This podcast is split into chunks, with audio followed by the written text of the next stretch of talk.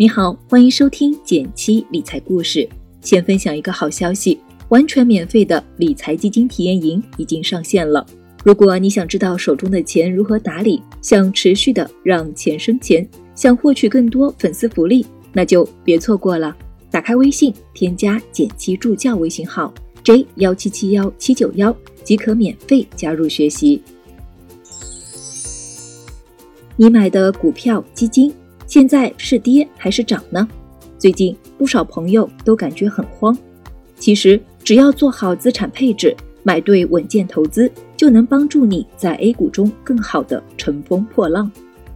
不过今天我们来聊个涨跌反面的问题：有没有什么投资品是不会亏的呢？这个问题今年以来问的朋友也特别多。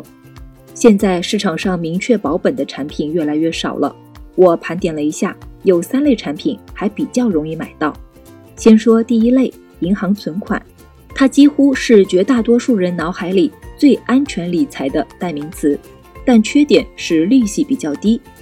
不过这两年，互联网上出现了一批创新型银行存款，利率有了明显提高，投资期限在三到六个月的产品，年化利率在百分之四到百分之五左右，相对来说挺不错了。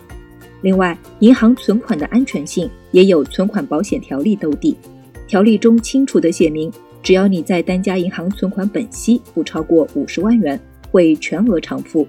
按规定，哪怕倒闭，存款保险基金会在银行发布公告后的七个工作日内，把五十万范围内的本息额付给我们。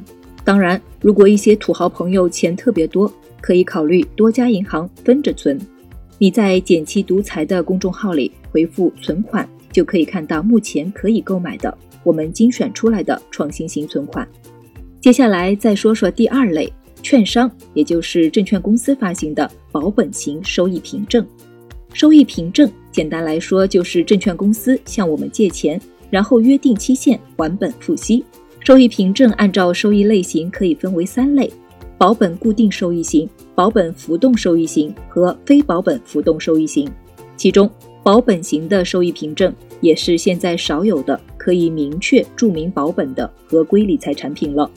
而三大金融核心之一的证券公司，也是受国家严格监管的金融公司，成立要求非常高，收益凭证的发行也是有监管要求的，所以借钱后不还，违约的可能性是极低的。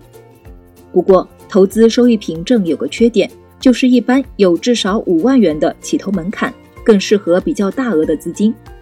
另外，虽然保本型的收益凭证通常收益不高，但不少券商会用它来做新手福利，设置一些高年化收益率的产品，不少预期年化利率可以超过百分之六。目前市场环境下还是非常有吸引力的。如果你感兴趣，可以在“减七独裁”的公众号里回复“开户”。有精选券商和相关的新手券分享。最后，我们来说一类比较特别的产品——年金险。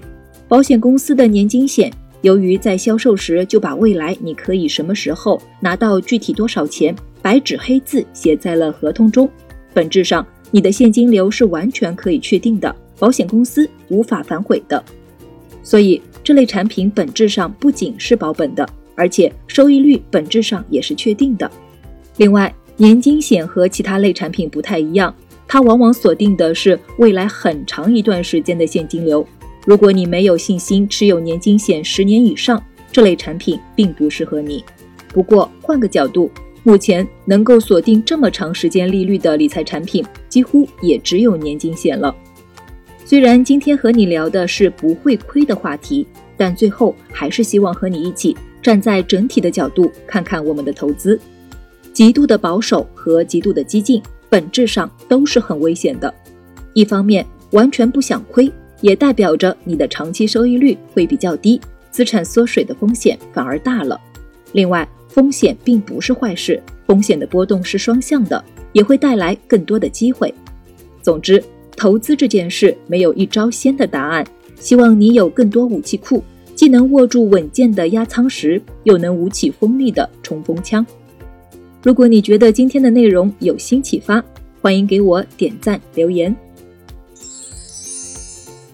好了，今天就到这里了。最后再提醒一下，记得打开微信，添加简七助教微信号 j 幺七七幺七九幺，免费加入理财基金体验营。